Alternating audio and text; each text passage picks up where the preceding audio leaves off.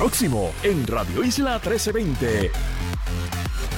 El aumento hacia nuestros adultos mayores sigue en aumento, también el abandono. ¿Qué se va a hacer para atender esta situación? Hay una propuesta sobre la mesa y vamos a hablar con calma sobre la misma eh, y que cuenta con, con el aval del Departamento de la Familia.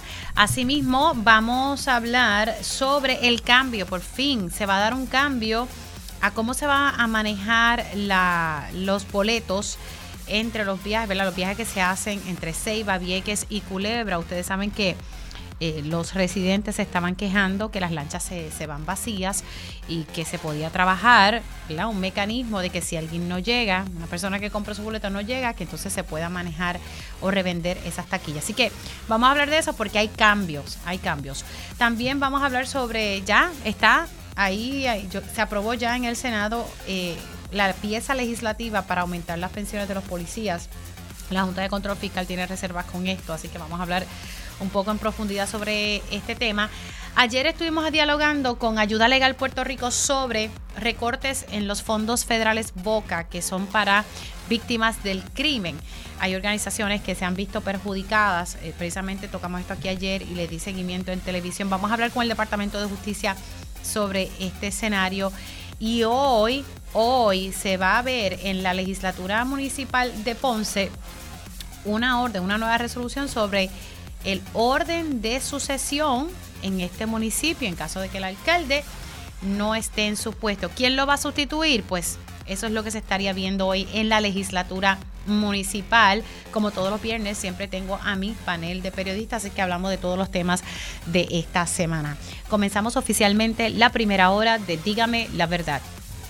Con más de 20 años de experiencia en el periodismo, el periodismo ha dedicado su carrera a la búsqueda de la verdad. La verdad, la verdad. De frente al grano, con carácter entrevistará a las figuras más importantes de la noticia. Radio Isla presenta a la periodista Mili, Mili Méndez en Dígame la verdad. Muy buenos días Puerto Rico, bienvenidos a otra edición de Dígame la Verdad por Radio Isla 1320. Les saluda Mili Méndez y antes de, de comenzar con mi primera invitada, eh, si usted no tiene el servicio de energía eléctrica, sepa que es que eh, AES salió fuera de servicio. Ellos informaron a, través de, de su página de Twitter que la unidad 1 salió de servicio en horas de la madrugada y también están informando que la unidad 2 sigue en mantenimiento anual que ya estaba programado. O sea, en otras palabras, AES está fuera de servicio. Estuve comunicándome con el portavoz de Genera PR y la información que me dio es que este arreglo de la unidad 1 de AES pudiese tomar entre 24 a 36 horas. Así que todas las personas ¿verdad? que se están viendo perjudicadas eh, debido a que no hay un servicio, ¿verdad? que no hay una deficiencia energética, pues es debido a que AES, la unidad 1, eh, está fuera de servicio bueno, prácticamente AS está fuera de servicio porque la unidad 2 está en reparaciones. Así que más o menos 24 a 36 horas según nos informó Genera PR. Siendo las 9 y 58 de la mañana, le doy los buenos días a la senadora Rosamar Trujillo y es que ella ha estado, tiene una propuesta y, comenzó a hacer vistas públicas donde trascendió eh, información que, que, ya uno tenía una idea porque ya se estaba vislumbrando, han surgido muchas noticias sobre que nuestra población adulta mayor cada vez está creciendo, somos un pueblo envejecido, se lo dice el censo, tenemos muchos casos de adultos mayores eh, viviendo en unas condiciones eh, ¿verdad? no adecuadas, mucho adulto mayor que están en, en hogares y que están siendo subvencionados por el Departamento de la Familia, muchos viejitos, ¿verdad?, que está siendo abandonado y pues el Departamento de la Familia ha tenido que asumir la custodia. Son muchas cosas, pero también eh, se están proponiendo eh, soluciones a este asunto. Así que le doy los buenos días a la senadora. ¿Cómo está? ¿Tengo a la senadora en línea? Sí, no la escucho. senadora, bueno. Vamos a, vamos a ver si podemos conectar eh, nuevamente, no sé si es que se cayó la llamada. Eh, me dejan saber, por favor, porque sé que ella llamó temprano. Déjeme, déjenme un momentito aquí en lo que entonces puedo eh, textear a la oficial de prensa. De nuevo. Bueno, como les dije, Queremos hablar sobre este tema. Hay un proyecto del Senado, el 1278, y básicamente lo que está buscando es eh, crear como una administración en estos momentos bajo ATFAM, Administración de Familias y Niños, se atienden los casos de, de nuestros niños, ya sea casos de maltrato, todo tipo de casos de nuestros menores, pero también se atienden casos de nuestros adultos mayores. Y lo que se está proponiendo eh, por parte de la senadora Rosamar Trujillo es que se, se le, que se saque esto de AFAM y que esté a un mismo nivel como ya sea acuden, eh, asume, que estén al, que sea parte de la sombrilla del departamento de la familia, sino que no esté dentro de AFAM. ¿Para qué? Para darle la importancia que, se merece. Sí, pues, deme, pues dame un momentito para poder decirle que llame de nuevo, ya se lo dije, así que es un poco, ¿verdad? Difícil. Deme un momentito, si escuchan un vacío que estoy aquí tratando de hacer una, unas gestiones. Llame de nuevo.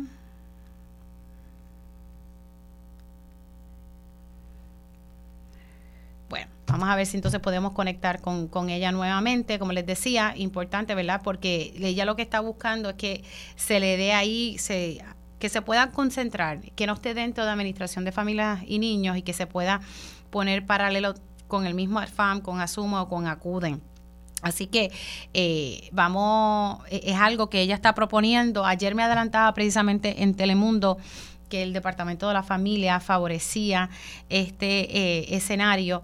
Así que vamos a ver si podemos conectar con ella ya mismito. Y quedándonos con el tema del Departamento de la Familia, tengan en cuenta que hoy es 6 de octubre. La semana pasada le estuvimos divulgando que, que la ayuda que está dando el Departamento de la Familia eh, específicamente, ¿verdad? Bajo una de sus eh, sombrillas para poder pagar la factura de energía eléctrica.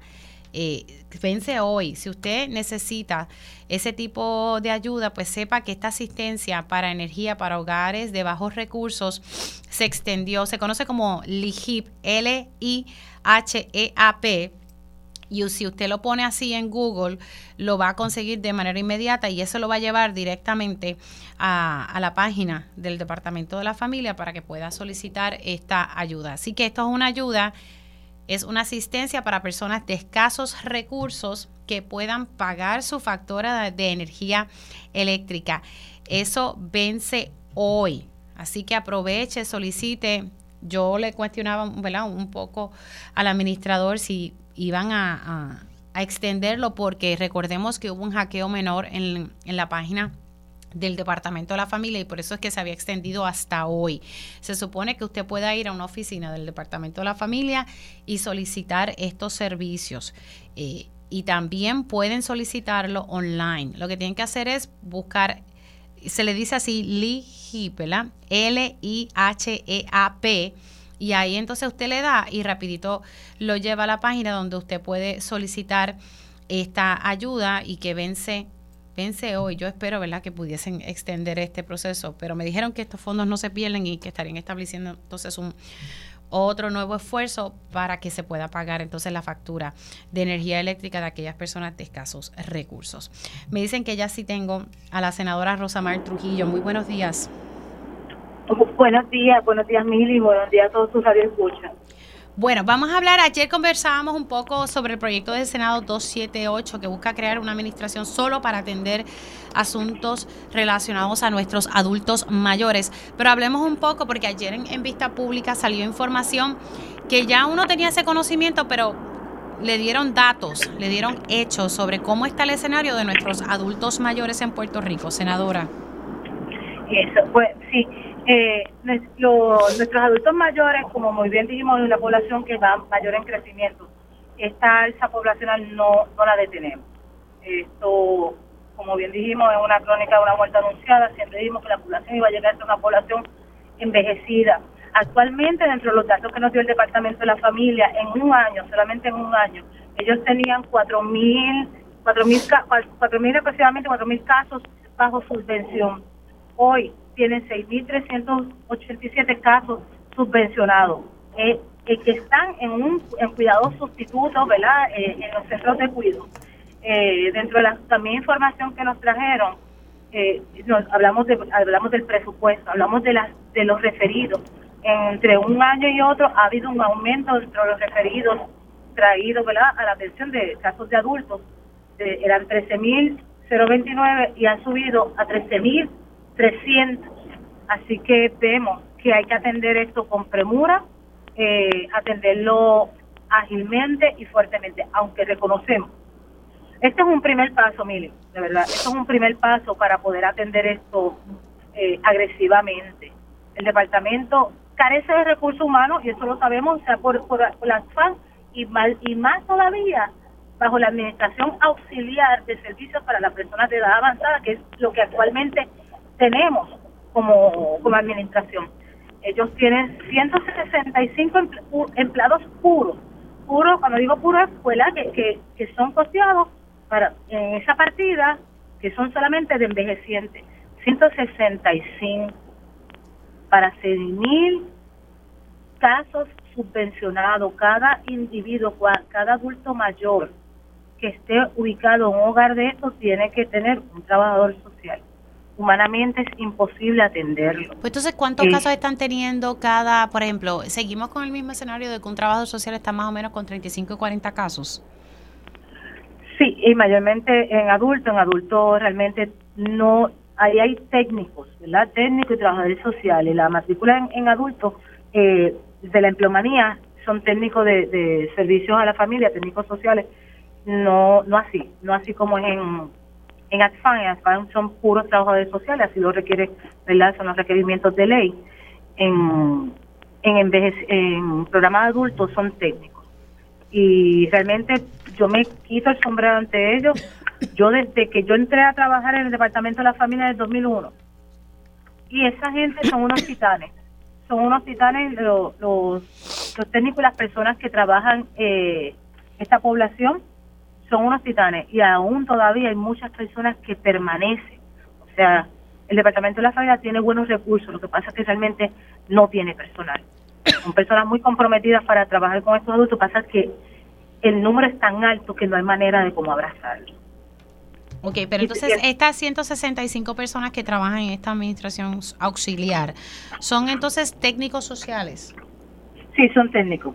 No son, técnicos y hay, no, hay, puede haber trabajadores sociales, como nos dijeron en las vistas, donde tienen, trabajan casos mixtos, donde pueden estar trabajando adultos, ¿verdad? Ah, me entiendo yo que absorbiendo la carga y, y menores.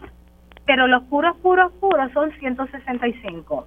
De todos modos, ellos han, han, han manejado la situación con trabajadores sociales dándole un caseload mixto. Eso fue eso fue expresado por la administradora Glenda Gerena.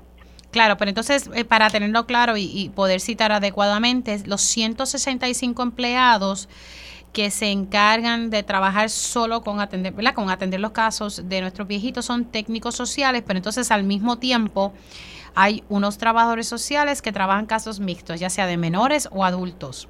Correcto. Correcto. Son como una, ¿verdad? Son, son pocos empleados para la cantidad de casos que hay.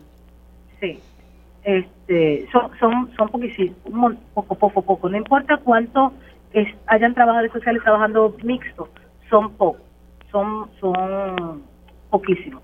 ¿sabe? Y realmente cuando se piden los presupuestos, eso es una de las problemáticas, nunca tocamos la, esta, esta, situación de los, de, los, de los adultos mayores. Siempre se centra esa pista de presupuesto en lo que son los niños, en los casos de niños y de maltrato y entendemos que cuando vamos a posicionar esta administración como una administración paralela, de igual forma, con igual poder que los acuden, vamos a darle visibilidad vamos a darle garras para que ellos puedan este, adquirir más, más fondos, eh, puedan pedir más dinero para un presupuesto para poder llevar. La misma la misma secretaria admitió, ¿verdad? Este admitió que los 70 millones no le dan para poder cumplir cabalmente con las subvenciones y los costos de ama de llave. Son 70. 70 millones. Que es lo que tiene de, fondos estatales. es su presupuesto, si ya no tiene más nada, su presupuesto. Este, se le han dado un poco, se le, ella solicitó un poco más para poder cumplir con, con las subvenciones de los de, ¿verdad? y los pagos a, los hogares de, a los centros de cuidado. Pero eso sin contar las nuevas solicitudes que van llegando. que van llegando, o sea, la problemática es una problemática bien fuerte bien fuerte. Eh, ella también a la misma vez ha hecho, sabes que las demás agencias tenemos acuden, asumen, dentro de los sobrantes busca partida para poder subsanar, subsanar lo que hay, eh, la necesidad que hay en esta administración auxiliar. Y estamos hablando que esos 70 millones en el presupuesto son para atender la situación de nuestros adultos mayores, que no es suficiente, la verdad. No, no es suficiente. Ella allí elevó realmente eh, diciendo que añadiéndole a esos 70 millones, 85 millones, sería un presupuesto mm, justo o, ideal para ya poder manejar eh, su situación actual. ¿Cuánto? Eso es sin mirar a futuro. ¿Cuánto? ¿140 me dijo? Como 185 millones. Eh, sería su presupuesto, 165 millones sería su presupuesto ideal. No, no adicional, sino sumando los 70 sería como su presupuesto ideal. Para ah. poder manejar esta administración. Ahora, ya se me está acabando el tiempo, pero usted está proponiendo y, y, ya el Departamento de la Familia lo ve con buenos ojos en este proyecto del Senado 1278, crear, sacar de AFAM eh, esta administración auxiliar que atiende a nuestros adultos mayores y ponerla al mismo nivel de AFAM, de ASUME, de ACUDEN. Correcto, al mismo nivel, al mismo nivel. Actualmente todo, todos esos empleados, ¿verdad? Yo quiero este, que esté bien claro que toda esta plantilla ahora mismo actual que tiene el Departamento de la Familia es una cuenta aparte. Es una cuenta aparte, este, ellos tienen empleados, ¿sabes? Todo, todo es una cuenta aparte ahora mismo. Sería realmente separarla de la, de, la sombrilla, ¿verdad? Y de la, de la ala de actuación y ponerle, posicionarle y pasar todo eso en una sola administración. Ok, así que, pero entonces, eh, y ayer lo hablábamos, todavía está pendiente saber cuál pudiese ser el impacto fiscal de hacer este cambio. Sí, nos falta, eso es nuestro próximo paso. Eh, fueron también parte de las recomendaciones eh, en un buen haber de, de OGP y de AFAP, ¿verdad? en la misma línea, ellos estaban, ellos querían primero saber eh, la recomendación y el visto de, de la FAN, de la secretaria, se les planteó que ellos están, acogen el, proyecto, eso era para ellos muy importante para los próximos pasos y de igual forma para nosotros. Así que ahora nuestro próximo paso es, eh, someter esto a, a, la Oficina de Presupuesto de la Legislativo para la evaluación y, y unas recomendaciones. vamos a estar entonces pendientes. ¿Cuándo es la próxima vista que va a ser sobre este tema? Pues ahora mismo no tenemos más vistas, terminamos, culminamos con nuestro con nuestros deponentes. Tenemos realmente sentarnos en la mesa, hablar con la procuradora de del envejeciente, que no pudo, no pudo estar y se excusó, pero ya nos solicitó una reunión, la que tenemos relación para discutir este proyecto. Bueno, perfecto. Estaremos pendientes a, a este tema. Se me cuida mucho, senadora.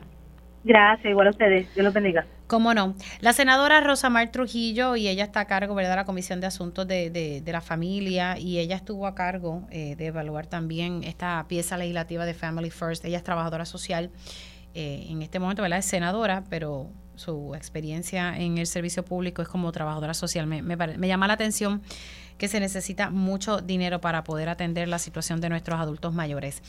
Ya mismito entonces regreso con ese tema, pero siendo ya las 10 y 14, le doy los buenos días al director ejecutivo de ATI, Josué Menéndez. Muy buenos días, ¿cómo está usted? Eh, saludos, Mili, muy buenos días a ti y buenos días a todos. Por mucho tiempo, eh, los residentes tanto de Culebra y Vieques, incluso el mismo alcalde de, Vieques, ha, sido vocal en que se logre un cambio con HM ese Ferris sobre esta situación con, con los boletos, Menéndez, de que, ¿verdad? Sabemos que se venden y de momento las personas no llegan a, a la hora del viaje que estaba pautado, pero entonces hay unas personas que ya pudiesen montarse y usted sabe que la crítica ha sido que el ferry se iba vacío y las personas se quedaban esperando y tengo entendido que hubo un acuerdo eh, entre todo el mundo para, para poder atender la situación de los residentes de las islas municipios. Eh, ¿Qué fue lo que se alcanzó, Menéndez? Sí, eh, sí, en efecto es correcto como mencionas, Mili. Este servidor junto con los señores alcaldes Culebra y Vieque y la senadora Maricita Jiménez, junto con el operador HMS, discutimos y, y, dialogamos al respecto cómo podemos maximizar eh, el uso de esos espacios. Eh, por alguna razón no hay, hay una falta de consideración eh, en cuanto a lo que era la cancelación de, los boletos. Por eso es que analizamos que la mejor manera de cómo aliviar esta situación es cambiando la política de transferencia de boletos. Y en esa dirección es que vamos. Este próximo domingo comenzamos con una nueva transferencia, con una nueva política de transferencia, lo cual va a maximizar que esos espacios se puedan ocupar. ¿Cómo estaría funcionando? Vamos a explicarle a las personas eh, a partir del domingo cómo estaría corriendo esto, Menéndez. La, política, la política lo que va a hacer es obligar que una vez ya tengas una reserva que la vayas a utilizar, puedes cancelarla cuatro horas antes de ese viaje. De no cancelarla, simplemente vas a tener, entonces podemos tener el espacio para poder vender el mismo. Eh, en el caso de que canceles, solamente la vas a poder transferir una sola vez. Con la política actual, eso tenían 48 horas en vez de 4 horas para, para cancelar la misma y hacer su transferencia y no tenía, eh, era infinito básicamente el, el, uso. voy a dar un ejemplo para ver si, si lo capté. O sea, eh, estamos hablando de que si yo compro un boleto, voy para Vieque, yo tengo la oportunidad de cancelar ese boleto cuatro horas antes. Si me voy, ¿verdad? Eh, a las cinco lo puedo que cancelar a, espérate, una, espérate, dos, tres, cuatro, cinco. Sí, lo puedo cancelar a la una, más o menos, ¿verdad? Y cuatro horas antes. Exacto, pero entonces lo puedo cancelar, pero puedo hacer un cambio una vez nada más. Es correcto, así mismo es, Mili, exactamente como le estás mencionando. Eso nos va a dar la oportunidad a nosotros de que al cancelarlo, pues ya ese espacio queda disponible y ya se puede vender o ocupar por un residente o no residente. Ok, ahora, ¿cómo se va a manejar un posible escenario?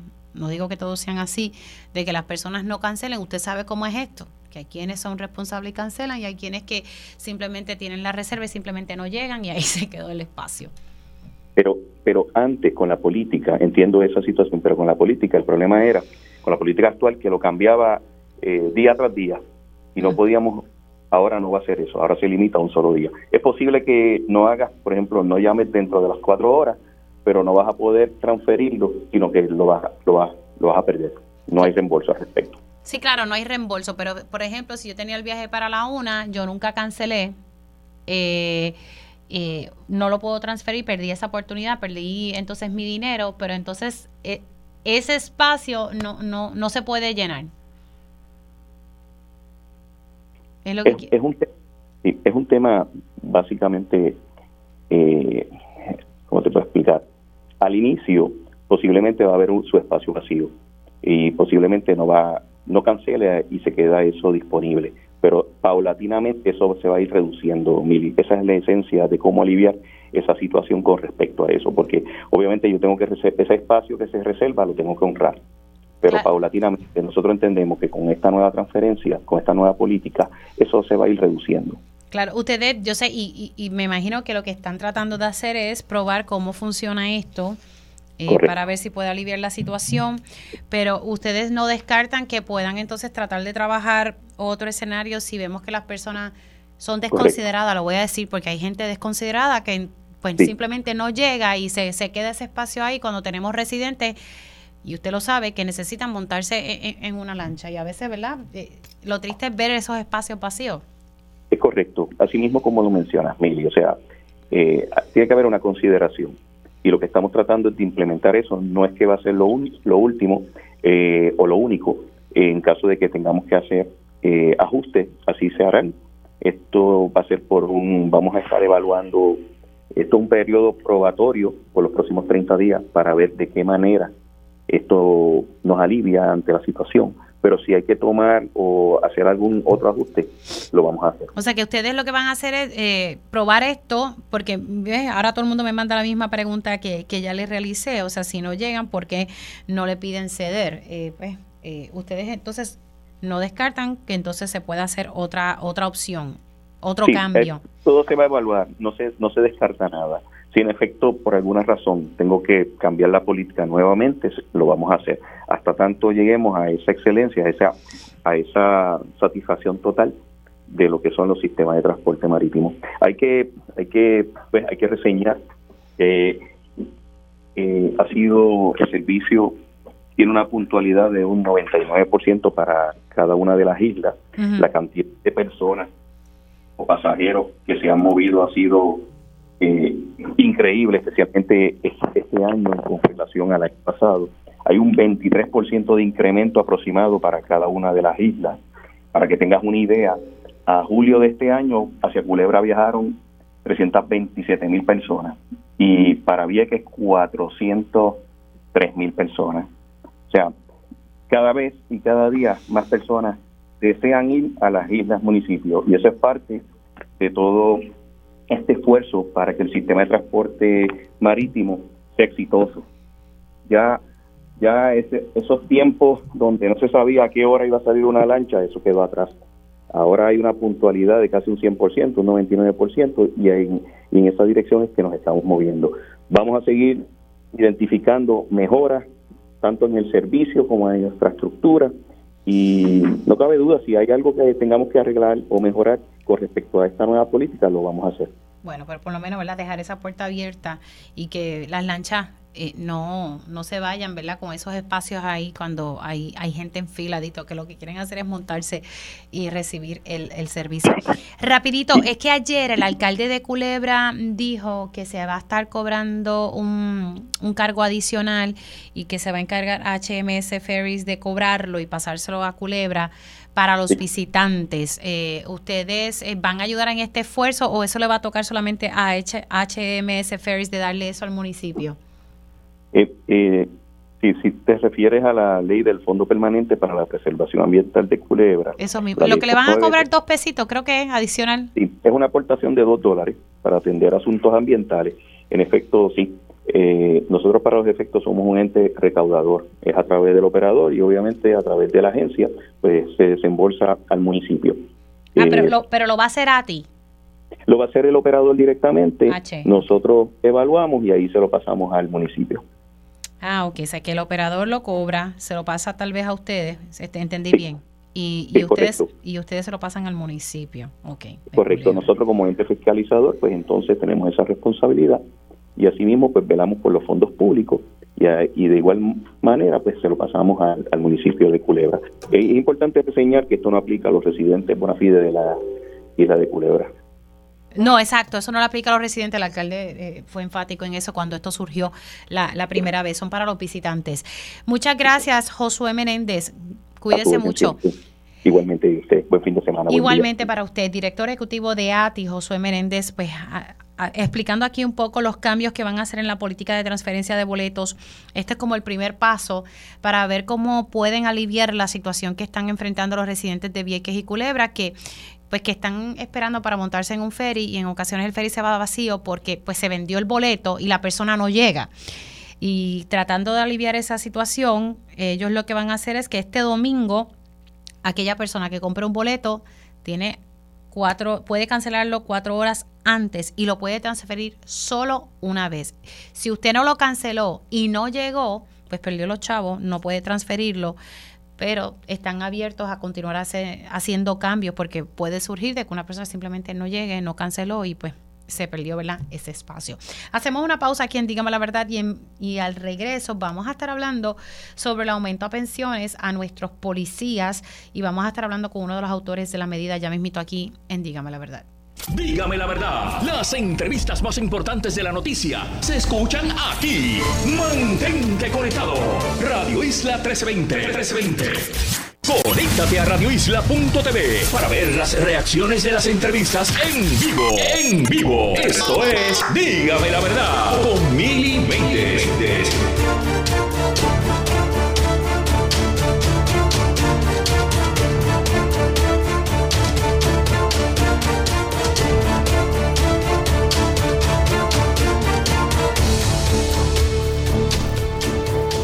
Y ya estamos de regreso aquí en Dígame la Verdad por Radio Isla 1320. Les saluda Mili Méndez y gracias por conectar. Ahora pasamos a hablar un poco sobre el proyecto de la Cámara 1593, su propósito, aumentarle las pensiones a nuestros policías.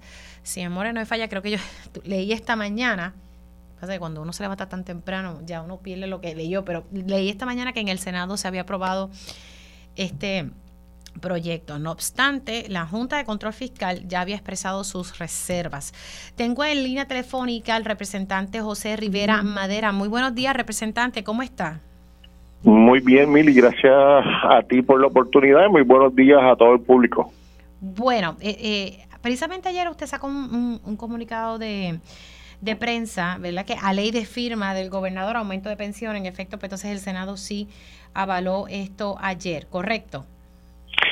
Eso es correcto. Eh, tuvieron a su bien avalar el proyecto de la Cámara 1593, que lo que busca es destinar el dinero que va a generar la ley 104, lo que era el proyecto 1193, que básicamente regula la operación de las máquinas de azar en gruta, ¿verdad? De las maquinitas que conocemos que están en los, en los colmados, en las panaderías eh, para que el 22.5 de cada jugada de esas máquinas vayan a un sistema de interconexión a un fondo y en ese fondo el 60% de ese dinero va destinado al fideicomiso para el retiro de la policía. O sea que, que el 1593 lo que asegura es que de ese 60% se pague el mínimo de 50% de eh, eh, pensión a la policía de Puerto Rico, como sabemos, como tú bien sabes, ¿verdad? Y el pueblo sabe, eh, policías que hoy están recibiendo cerca del 20, 18% de su pensión. Hay policías recibiendo 300 dólares mensuales eh, de, de retiro, de su cheque de retiro, y eso es un abuso, ¿verdad? Que después de tanto tiempo sirviendo en el país y poniendo su vida en riesgo, tengan que terminar su vida viviendo en la indigencia. Ahora, ¿cuánto por ciento saldría de las tragamonedas para pagar estas pensiones? El 22.5 de cada jugada. Eh, va va a por un sistema de interconexión que la ley 104 eh, provee eh, y el reglamento que crea esa ley que está que debe bajar el martes eh, en, la Cámara de Representantes provee para conectarse a unos sistemas, ¿verdad? Tal como hace la lotería electrónica, la loto, para que se capte ese dinero y de ese dinero poder distribuirse 60% para la policía, 35% para eh, eh, para creo que es para el fondo general y 5% entonces iría de nuevo a la eh, comisión de juegos para que sigan puedan eh, supervisar esta esta operación. Ahora, la Junta de Control Fiscal ha expresado reservas sobre esta pieza legislativa que ahora está estaría en manos del gobernador. ¿Ustedes pudieron dialogar con la Junta? ¿Le presentaron algún estudio eh, de, que en efecto esto es viable? Bueno, ahora, tienen que suceder dos cosas. Uno es que si el gobernador firma la medida, eh, como firmó la 104, pues entonces hay que ir junto a la FAF eh, a defender la posición del gobierno ante la Junta de Control Fiscal. ¿Y qué es lo que nosotros estamos argumentando? Pues que estos son dineros nuevos, porque ahora mismo no se paga nada eh, por, la, por de cada jugada, se paga por una licencia eh, y se ha detenido por pleitos en los tribunales el pago de estas licencias. Por ejemplo, lo que había recogido en caja durante los últimos 5 o 6 años de esta operación eran como 8 millones de dólares porque no están pagando, estaban por la libre, porque eh, establecían pleitos en los tribunales para no pagar las licencias de 2.500 dólares por máquina al año que tenían que pagar. Pues nosotros eh, lo que estamos haciendo es que de esos 2.500 se rebaja a una licencia creo que es como 250 o 500 dólares, pero el 22.5 de cada jugada tiene que ir eh, a, ese fondo. Son dineros nuevos que no se están que no se están utilizando en el día de hoy. Ah, que habían unas proyecciones de que si se conectan 10 mil, 15 mil, 20 mil máquinas, pues va a dejar tanto dinero. Bien, pero es que no están conectadas al día de hoy y lo que tenemos que hacer es conectarlas para saber exactamente cuánto dinero se está generando, cuánto es la aportación para cada lado eh, eh, y de mantener un, un oversight, ¿verdad? De, y, un oversight que ayuda a una autorregulación de esta misma industria. Así que, que es lo que tenemos que sentar a explicar a la, a la, a la Junta de Control Fiscal. Eh, nosotros tenemos unos números de que cada máquina de estas diariamente en Puerto Rico deja de cerca de 37 dólares y estamos hablando de más de 20, 25 mil máquinas eh, que están en la calle que se podrían conectar de primera intención hasta un máximo de 40. Y que muchas de estas máquinas ese dinero no, no llega al fisco.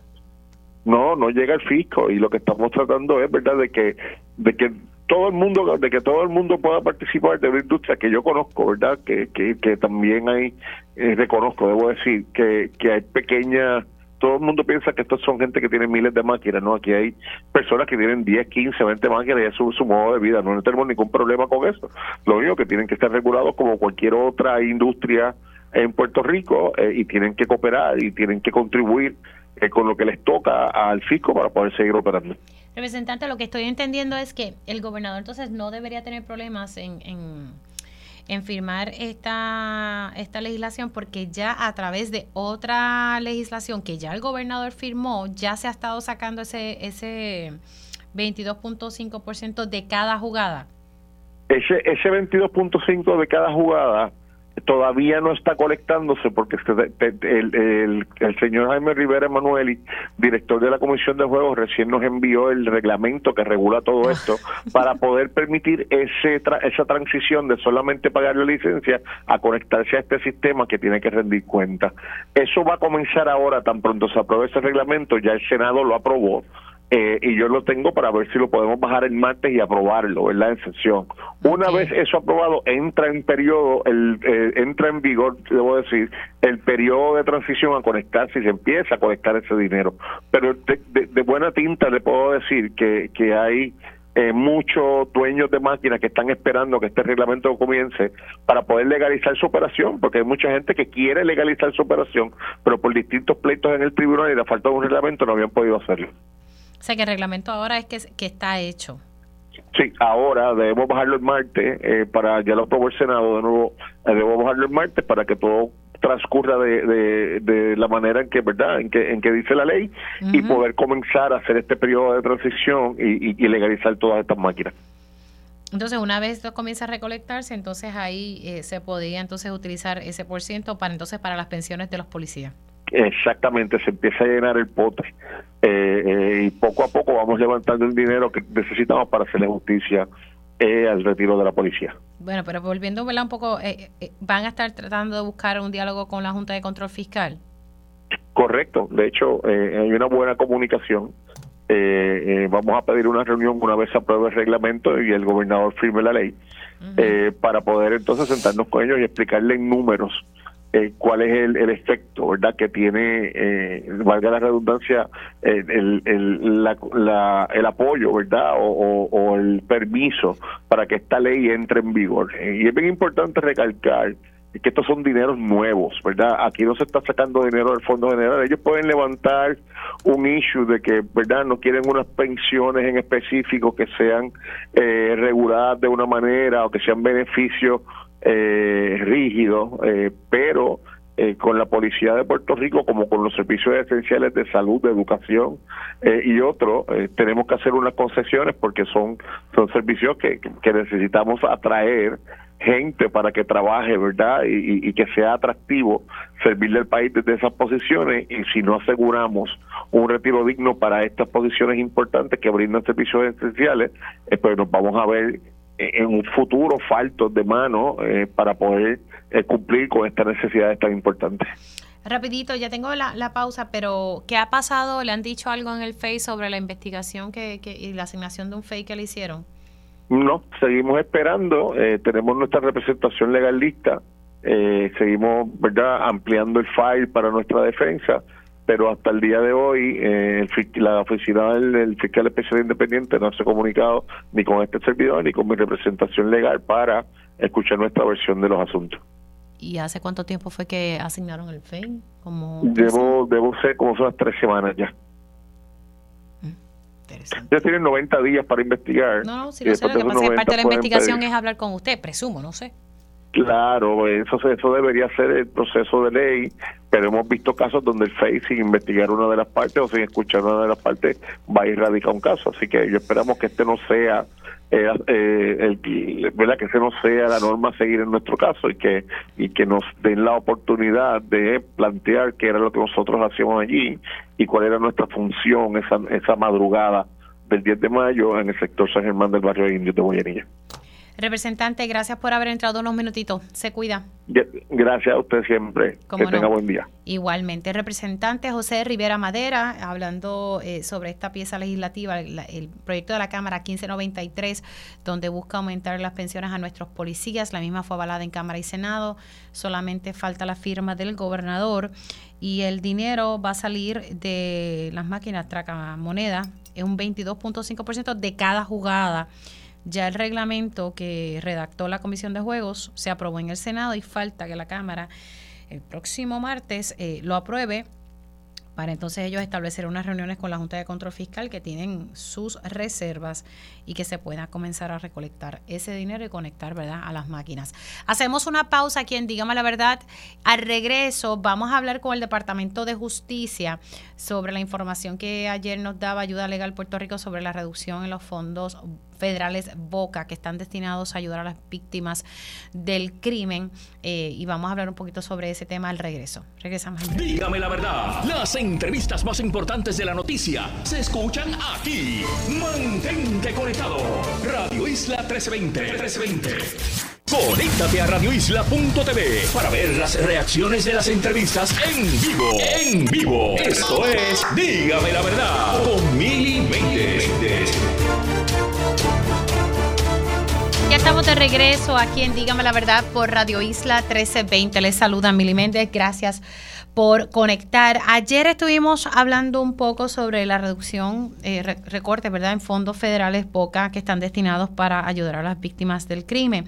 Eh, lo dialogábamos ayer con la directora ejecutiva de Ayuda Legal Puerto Rico. Este tema también lo estuve elaborando en, Telemundo, en, día a día, y, tuve la oportunidad eh, de hablar con, ¿verdad? Con, con, la Casa Julia de Burgos, donde ellos pues dicen que han, visto una, una, reducción, pero también tuve la oportunidad de dialogar con personal del Departamento de Justicia y precisamente eh, quiero traer esta discusión acá nuevamente y tengo ya en línea telefónica a la directora de Recursos Externos del Departamento de Justicia, Cristian Díaz para hablar un poco eh, sobre este tema y los fondos que se han identificado eh, fondos estatales para atender esta, esta merma. Muy buenos días, Díaz, ¿cómo está? Muy buenos días, Mili, y buenos días a los radioescuchas. En, en efecto, sí ha surgido ¿verdad? una reducción en fondos federales, eh, e, específicamente los fondos Boca de, destinados a las víctimas del crimen. ¿Las razones por esta reducción? La, queremos aclarar, queremos aclarar que el Departamento de Justicia ha estado distribuyendo durante los últimos meses sobre 22 millones de dólares, tanto para víctimas del crimen como para reforzar las, los programas de ley y orden. Esta reducción que mencionan otras organizaciones no es correcta. Esta reducción se es, pasó para el año 2021, ¿verdad? Lo que es la subvención de boca del año 2021, pero el Departamento de Justicia, eh, con el, junto al gobernador, identificaron más fondos. El secretario solicitó unos fondos, el gobernador los aprobó para poder, eh, ¿verdad? No dejar, para no dejarles provista a ninguno de los programas, a ninguno de los albergues, para que no tuviera ningún riesgo de cerrar. Y eso fue una subvención de 6.4 millones para poder equiparar con lo que habíamos perdido en años anteriores. Así que eh, la noticia eh, y, y, llevar quizás esta falsa alarma a las participantes de los diferentes de las diferentes entidades y albergues es una es realmente es una falsa alarma. Nos preocupa que se esté llevando una información que no es correcta y que las participantes y todas las víctimas de delito, incluyendo violencia de género y todos los delitos que, que componen ¿verdad? nuestro sistema jurídico, se puedan eh, sentir que el, que el gobierno no les está dando el apoyo necesario y, y eso es lo que nosotros queríamos aclarar. Ahora, pero ¿por qué se ha visto esta reducción en fondos federales? Porque la reducción sí se ha dado. Sí, la reducción se dio en el año anterior una reducción, eh, eso tiene que ver con la, con la población, es una fórmula, esto, esto, estos programas, ¿verdad? Y lo que se le asigna a los diferentes estados y territorios es, es una fórmula por la población. Al haber merma en población, pues evidentemente es un efecto dominó nosotros vamos a recibir una reducción en los fondos, pero el Departamento de Justicia y el Gobierno de Puerto Rico no se quedaron de manos cruzadas y no nos quedamos conformes con esta con esta eh, reducción. Solicitamos la subvención estatal para que estas participantes y todas las entidades pudiesen también solicitar, además de los fondos federales, pudiesen solicitar los fondos estatales. ¿De cuánto fue la reducción de fondos federales? La, cuando la sufrimos en el 2021 fue una reducción precisamente de 6 millones. Y esa fue, esa fue la iniciativa del Departamento de Justicia de solicitarle al gobernador 6.4 millones para poder eh, seguir proveyendo los servicios continuos. ¿Y en el 2022 de cuánto fue? En el 2022 nos aumentaron 3 millones. Sin embargo, también tuvimos disponible la eh, subvención de los 6.4 millones y quiero aclarar, quiero aclarar, Mili, en esta, en esta oportunidad que nos, que nos está dando, que precisamente las organizaciones que están haciendo ese llamado están llevándole la información de que no tuvieron, de que tuvieron una reducción, precisamente esa organización no presentó una solicitud de fondos de esta subvención estatal. Entonces, no sabemos, ¿verdad?, eh, a qué se debe que se esté llevando esta información equivocada, errónea al pueblo de Puerto Rico de que hay una reducción en los fondos cuando el departamento no ha descansado y ha continuado con las medidas para dar y para continuar dando los fondos a las entidades, pero tienen que solicitarlo. Ahora, sí, y, vamos a hablar, ¿verdad? Para hablar claro. Estamos hablando, porque ayer tuve la oportunidad de hablar con la directora ejecutiva de Casa Julia de Burgos. estamos diciendo, eh, Julia de Burgos solicitó, la Casa Julia de Burgos solicitó recientemente subvención. No voy a entrar en todas las, que presentaron o no presentaron. Lo que pasa es que esa fue la que entrevisté ayer y, y pues quiero tener claro si ellos presentaron o no presentaron. Porque ellos dicen que no, en la subvención estatal que el, venció eh, la, la convocatoria venció el 29 de septiembre, no presentaron no presentaron solicitud de fondos, por eso es que nos alarma la más reciente. La más, reciente. La más reciente, para tenerlo claro. Eso es correcto, la más reciente. No hay una no hay una solicitud de fondos ante el Departamento de Justicia para cubrir las necesidades. Ok, aclarado ese punto. Eh, ahora quiero verla llegar a esto de la, sé que es por fórmula, eh, por población. La realidad es que sí hemos tenido una reducción, una reducción en la población en Puerto Rico, pero los servicios, eh, o sea, la, hay, tenemos más víctimas del crimen, más víctimas de violencia doméstica, o sea, tenemos mucha necesidad. hay ustedes han tenido una conversación con el gobierno federal de que no se nos mida, bueno, pues tienen menos población, pues no necesitan chat. Pues mira, aquí sí se necesita, si no, analicemos el escenario actual de violencia de género y la situación de, de las víctimas del crimen, eh, que podremos tener menor población, pero tenemos muchos casos. ¿Qué, ¿Qué esfuerzo está haciendo justicia para tratar de que el gobierno federal pueda comprender el escenario que vivimos acá? Cuando nosotros eh, recibimos esa reducción tan impactante del, del año 2021, los esfuerzos no descansaron. El secretario de Justicia emitió una carta, fueron a Estados Unidos, se reunieron eh, con el Departamento eh, de Justicia Federal para explicarle la situación particular de Puerto Rico, que aunque hay una merma en la población, la criminalidad sigue aumentando. A no tener una respuesta en ese momento verla positiva porque ya se habían distribuido los fondos y las asignaciones a los estados y territorios se habían culminado sigue y con, con la iniciativa de solicitar los 6.4 millones adicionales para que los servicios no se vean afectados porque esa es la prioridad del departamento en cumplimiento con la orden ejecutiva con el estado de emergencia del gobernador sobre sobre esta violencia. Aunque sé que se están haciendo esfuerzos. ¿Alguna respuesta por parte del gobierno, de, ¿verdad? Por, de parte de Justicia Federal sobre esa iniciativa que hizo el secretario? No, no. no, de momento no, seguimos recibiendo los fondos, pero de acuerdo también a la fórmula ya establecida para todos los estados y territorios, que es parte de lo que es el programa BOCA. Eh, usted me dijo que la propuesta, ¿verdad? La subvención estatal venció ahora el 29, si memoria no me, falla. ¿Ustedes van a tener otra propuesta eh, de subvención estatal para, para otros albergues, o, ¿verdad? Para seguir ayudando a estas organizaciones. Sí, nosotros continuamos identificando fondos. Probablemente en los próximos meses vamos a, publicar eh, un aviso público sobre los sobrantes de boca, así que exhortamos a todas las entidades a que estén pendientes de nuestras de nuestras páginas, de nuestras redes sociales, porque se publican, se anuncian y le damos seguimiento.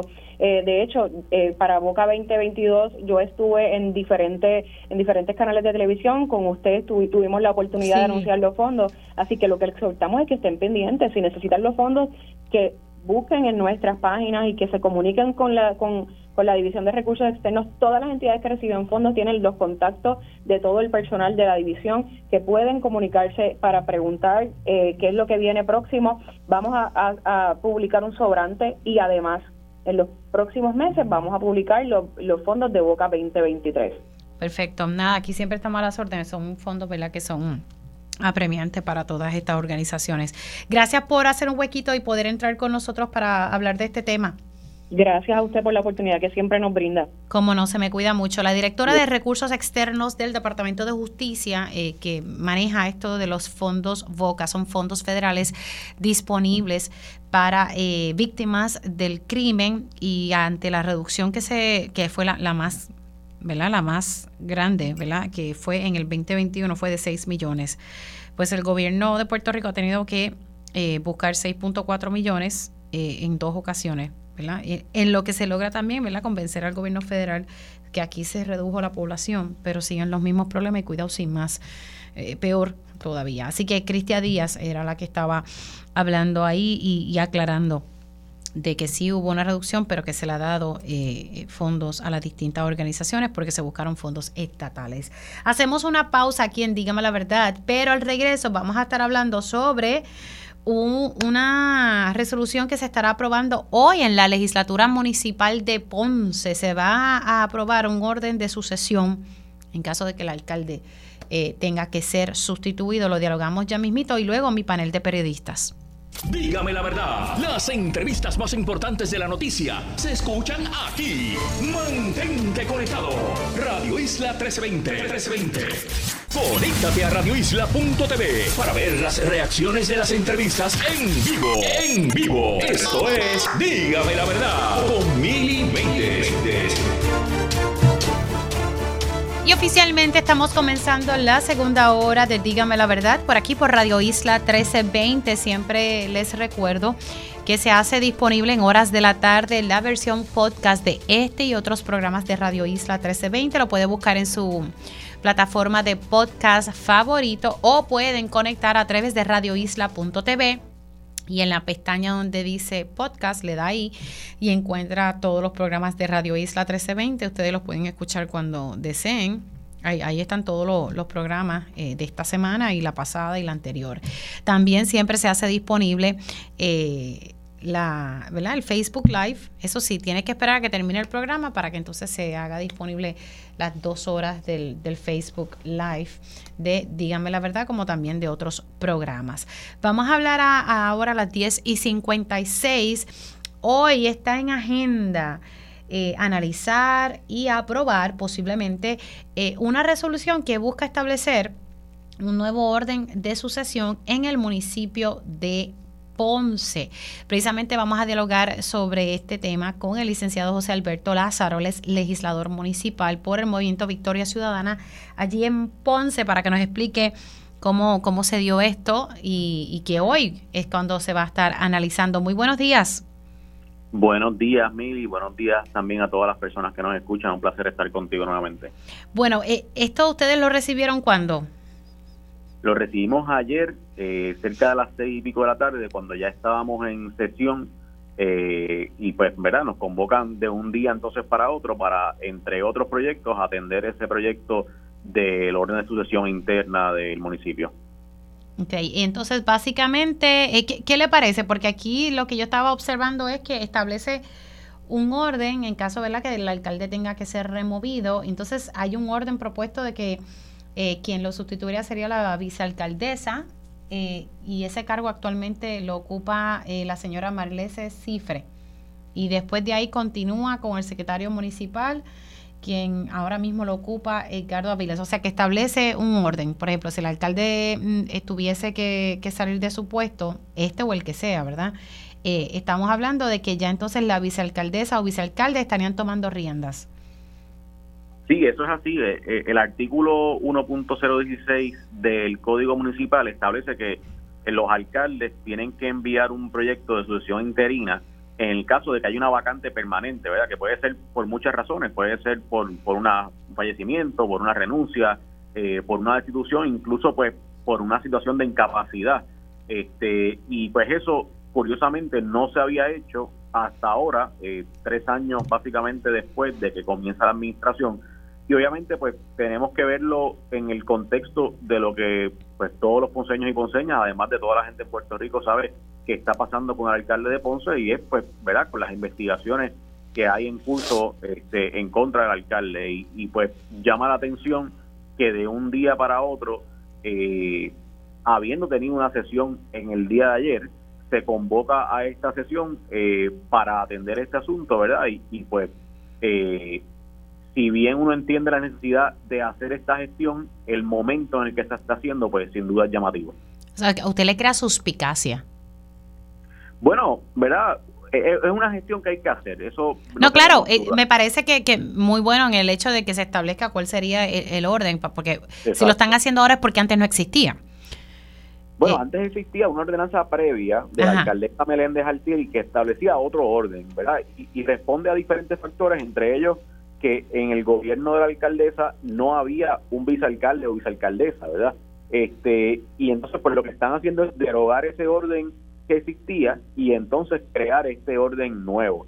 Eh, y como le digo, me parece que es una gestión que hay que hacerse y que es conveniente que se haga si lo que se está buscando es la estabilidad del municipio, de las gestiones municipales. El momento en el que ocurre, sabiendo todo lo que está pasando, pues eso sí llama la atención. Claro, eh, lo que no sé, eh, y estamos aquí, ¿verdad? Un poco especulando, pero si esto se da de momento, este cambio, es porque tal vez pudieses bajar el FEI con algo, aunque el FEI había pedido una extensión en esa investigación, o, ¿verdad? Eso es lo que pudiese tal vez a usted levantarle suspicacia. Según los últimos, eh, ¿verdad? Comunicados que haya hecho el FEI, uno sacando números, parecería que el término vencería el 10 de octubre, o sea, el martes de la semana que viene. Este, eso, pues, no sabemos a ciencia cierta si es así, y si se podrá pedir una prórroga adicional como se ha hecho en otras ocasiones.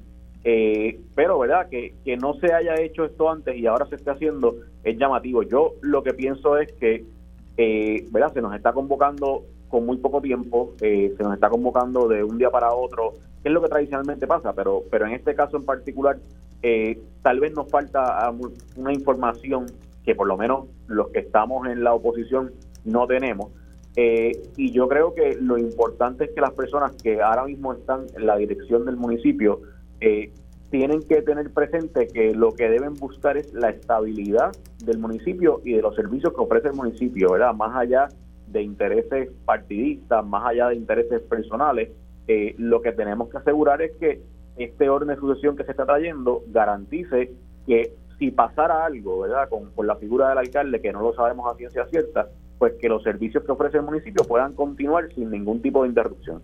¿Cómo está corriendo la cosa en, en, el municipio? ¿Verdad? A, base de lo que usted es legislador municipal, de lo que pueda tener acceso. Sí, mira, eh, desde lo que se ve de la legislatura municipal y desde lo que se ve de la calle, pues ha habido en algunos sentidos unos adelantos, ¿verdad? Yo creo que eh, la presión mediática que ha habido ha movido una serie de cosas y ha destaponado una serie de cosas, pero todavía vemos eh, unos problemas en, en, el seguimiento de unos proyectos, en cómo se están haciendo ciertos proyectos. Ahí parece un ataponamiento eh, en, en varios asuntos importantes y no parece haber progreso en algunas obras de reconstrucción. Eh, y pues, ¿verdad? Cada vez que surgen situaciones como esta, se crea dentro del municipio como institución, se crea un poco de incertidumbre, se crea un poco de malestar entre los empleados y las empleadas y eso pues sin duda no es positivo ni para el municipio ni para las personas que residen en Ponce. Bueno, vamos a estar pendientes entonces a lo que ocurra. ¿Es hoy a las seis? Hoy a las seis, sí. Bueno, estaremos entonces pendientes. Eh, finalmente, yo, yo presumo, ¿verdad?, que tal vez esto se apruebe sin, sin mayor dificultad pues mira, habrá que ver, habrá que ver, ¿verdad? Eh, dentro del análisis y la discusión que se pueda tener, sé que hay reservas mm. este, entre algunas personas, incluso de la mayoría, habría que ver, ¿verdad? Si al final del día, pues, este, dentro de ese análisis y el conteo de los votos, pues están los votos suficientes para aprobarlo. Gracias, licenciado, por haber entrado unos minutitos. Se cuida mucho. Gracias a usted, que pase buen día. Como no, el licenciado José Alberto Lázaro, legislador municipal por el movimiento Victoria Ciudadana en Ponce, hablando un poco sobre la resolución o la ordenanza que se espera eh, se, va a estar analizando hoy por parte de la legislatura municipal de Ponce para establecer un orden de sucesión en el municipio en caso de que el alcalde no estuviese disponible. Le crea suspicacia que, que esto se esté analizando en, en este momento, ¿verdad? Para para el licenciado José Alberto Lázaro. Y el orden de sucesión sería el siguiente. La vicealcaldesa o vicealcalde estaría ocupando el cargo. De este no estar disponible, pues la segunda persona sería el secretario municipal. Eh, la tercera persona sería el director de servicios legales y la cuarta opción sería el administrador municipal. Así que eso se estará evaluando hoy en la legislatura municipal de Ponce. Siendo las 11 y 4, voy con mi panel de periodistas. Ellos cubren los asuntos del país día a día. Eso les da una perspectiva única sobre los temas del momento. Ahora, en Dígame la verdad, entramos en nuestro panel de periodistas. Y ya estoy con mi panel de periodistas integrado por Yanira Hernández. Buenos días, Yanira, ¿cómo estás? Muy buenos días, Mili, y a todos los que nos escuchan, y el compañero Roby Cortés, que debe estar por ahí también. Y tengo a Roby precisamente. Roby, buen día. Buenos días, Mili, a Yanira y a todos los que nos dan el honor de, escucharnos todos, los viernes. Para mí, un placer estar aquí. Bueno, vamos a hablar de, varias cosas. Eh, no sé si quieren comenzar por la cuestión energética o la cuestión política. Me avisan. ¿Cuál de las dos? Tira, tira la peseta, a ver qué sale. Claro. Yo sé que Robbie quiere la política, estoy segura. Como tú quieras, no hay problema. No, se la estoy dando la opción. Vamos, dale. bueno, pues salgamos de lo, de lo político primero, que mucho cambio y mucha cosa. La desafiliación del alcalde eh, se dio, pero entonces en el fin de semana se afilió oficialmente a Proyecto Dignidad. El, lunes, el, martes, me, dijo oficialmente en Telemundo que sí que iba a aspirar a la gobernación por Proyecto Dignidad eh, y que ya se lo había comunicado al doctor César Vázquez. Y, y, el miércoles tuve la oportunidad de entrevistar aquí al doctor César Vázquez, quien dice que que estaría probablemente corriendo para el Senado, ¿verdad? Él dijo que si todo, si todo madura como pinta, estaré corriendo para el Senado. Esa es la, intención que él tiene y eso salió aquí en, Dígame la Verdad el, el pasado miércoles.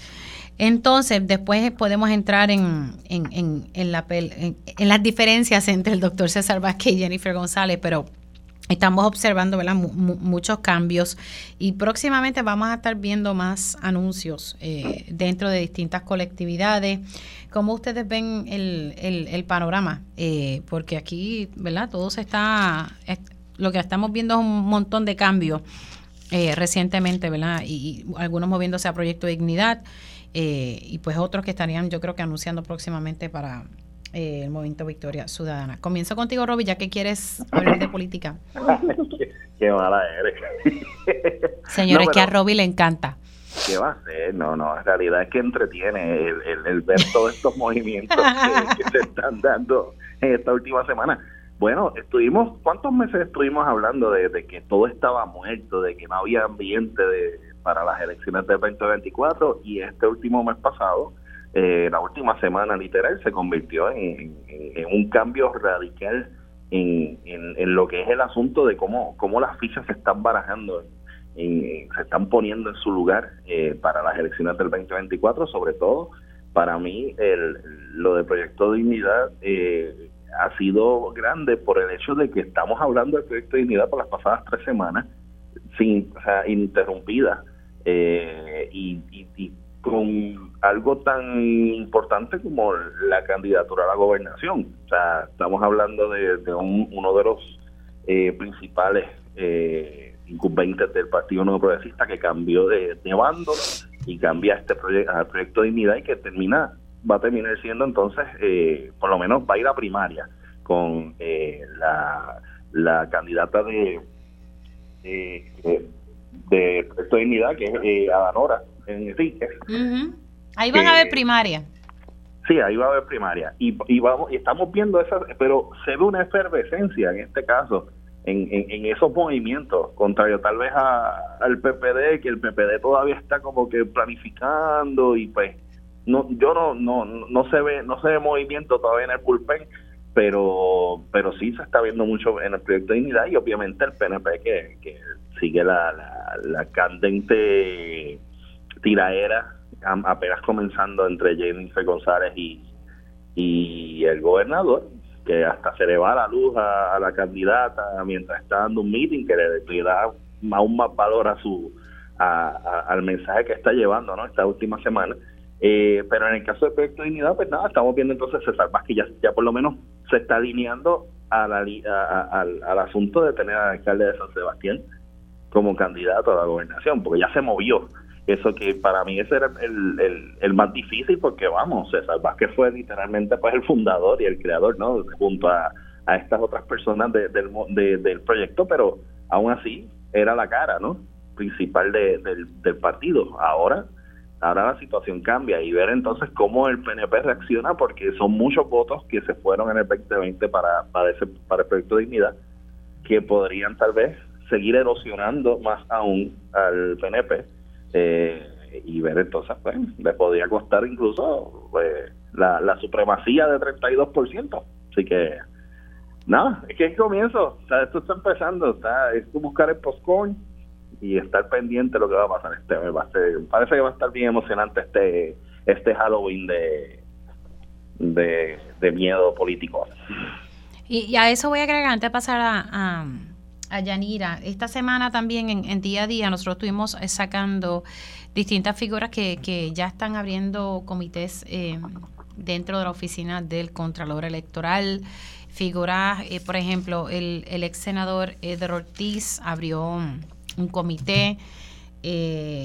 la licenciada Rosana, que, que todo el mundo la conoce como la abogada motorizada, Oh, Dios. Sí, abrió un comité, de, es que quiero, deja buscar el nombre de ella aquí correctamente porque no me gusta decir.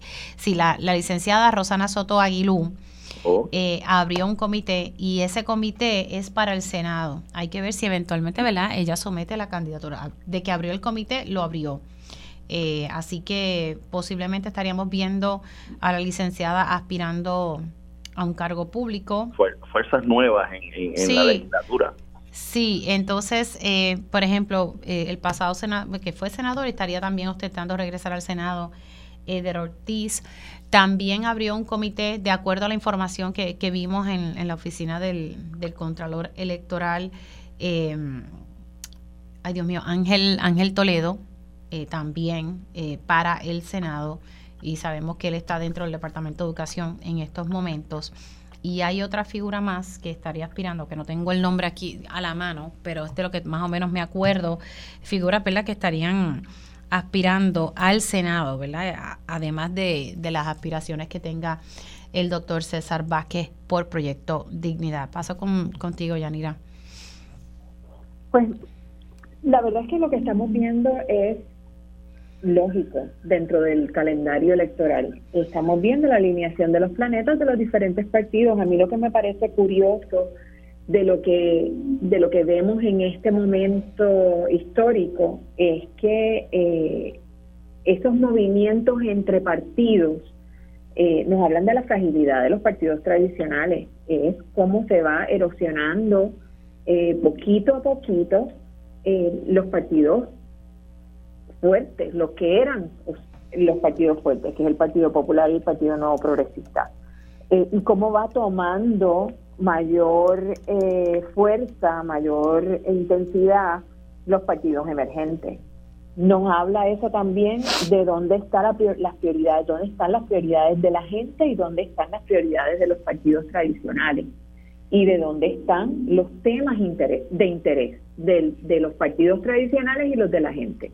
Eh, me parece que, no, que eso trasluce eh, un poco con esa desconexión que hay y ese eh, y esa insatisfacción por cómo se están manejando los asuntos públicos con los dos partidos en que están que han estado que se han intercambiado el poder. Tampoco es un cambio dramático eh, tampoco es que hay una avalancha de gente moviéndose de un partido al otro, eh, pero son unas son unos movimientos que indican que hay unas insatisfacciones en unos grupos eh, eh, tradicionalmente del PNP eh, que, que, que, que, se traduce en, en, esa, en ese movimiento. Igual vamos a ver próximamente, yo me imagino que el Partido Independentista y Victoria Ciudadana están dándole el espacio eh, a que a que a que Victoria Ciudadana, a que eh, Proyecto Dignidad termine esa transición para entonces ellos ocuparlo con, las, con los cambios que se van a dar y que ellos van a estar proponiendo en, en ese junte que parece que va a haber entre el PIB y Victoria Ciudadana y eso lo veremos muy probablemente en las próximas semanas. Pero, pero en resumen, esto de lo que habla es de cómo cada día más vemos esa fragilidad de, de los partidos tradicionales porque no logran ni acaparar la atención, el interés de, el, de, de, un de unos grupos de la sociedad y por, y por el desgaste que, que lleva eh, tantos, tantos años en el poder y sin satisfacer las necesidades más eh, imperantes de la, de la sociedad. Sí, vamos a ver, ¿verdad? Cómo... Oye, lo vimos esta semana, el domingo, o sea, en, la, en, la, en el anuncio del, del gobernador. Sí, o sea, sí. que vimos que literalmente era un grupo compuesto 90% por servidores públicos. O sea, que, que los tenían tomando listas literal para, para asistir al evento y pues no necesariamente pues es como, como una obligación el tener que ir a este tipo de actividad que por cierto lo hicieron en el lobby porque pues para que se viera más lleno pero llenaron el lobby y los segundo y tercer piso. Pero aún así, o sea, vemos vemos esta yo, yo veo esta este debilitamiento de, de tal vez de, de, personas del corazón del rollo que, que, a lo mejor puedan ir a este tipo de actividad, pero que lo que por lo menos se pudo apreciar en todo ese evento fue servidores públicos, que si educación con el gobernador, que si este carreteras con el gobernador, entonces pues te, te a pensar en, el tipo de, estrategia que está haciendo tal vez el, la gente que está alrededor del gobernador en, en, tener este este grupo pegado ahí, obligado para, para asistir a estos eventos y tratar de ver si votan por él, porque al final del día pues el voto es individual. Pero... Vamos, Ruby, que lo que, que lo que vimos no nos debe sorprender porque es lo que sucede usualmente en ese tipo de actividad. Lo sucedía cuando los populares estaban en la gobernación, y sucedía cuando Ricky era el candidato y sucedía cuando Pedro Rosselló era el candidato y sucedía cuando Luis Fortuño era el candidato. Por eso, pero son las viejas costumbres. La norma dentro de los partidos. Pero yo creo eso, que pero también estamos viendo las viejas costumbres en su máxima esplendor. son las viejas costumbres que, al, que, que son las mismas que algunas personas les molestan eh, porque pues estás ahí por otras razones que no son necesariamente claro. el mejor eh, perseguir la, la, el bien el bien común sí. ahora ¿qué, ¿qué les parece el hecho hay quienes han criticado esto el gobernador pues anunció su, su aspiración oficial que ya lo sabíamos el domingo y entonces el domingo en, en horas de la tarde se hizo el gender reveal de Jennifer González Robbie. Robbie, en lo que dicho, coge aire, Yanira. A mí me lo habían dicho el viernes, el viernes antes, o sea, después, digo, después de Sí, tu fuente, tu fuente. Mis fuentes me lo dijeron el viernes en la tarde de que venía eso, y yo, pero no puede ser. Y yo, y yo me había quedado callado y dije, eso no va a pasar. Pero sí pasó, o sea, literalmente, pues, es una estrategia más de la gente que está alrededor de, Jennifer González, que no sé si está Carlito Bermúdez o quién está ahora mismo Huelia Sánchez, no sé si, aunque ella lo ha negado, pero no sé, si sigue sigue sonando su nombre. Pero son estrategias, estrategias de, de cómo, cómo atraer a la gente. Estamos en la generación de los likes y de, y de, y de lo viral. Y, y a veces este tipo de anuncios, aunque uno nota la estrategia y lo podemos ver a, a cinco mil, a cinco mil millas de distancia, pero pues hay una masa que, que, recoge este tipo de noticias y le da más prioridad que, que tal vez la aspiración de, un gobernador incumbente que ya sabíamos que iba a correr, que lo ha dicho 20 mil veces desde que desde hace más de un año que lleva diciendo esto. Eh, así que pues yo pienso pues que en cierto modo pues le robó un poco el, el, el la, la, la, atención del domingo, al menos domingo y lunes, de, de esa noticia de, del gobernador y pues yo creo que fue efectivo porque todo el mundo ya está pendiente a qué va a pasar con los gemelitos de Jennifer, que son niñas y niños.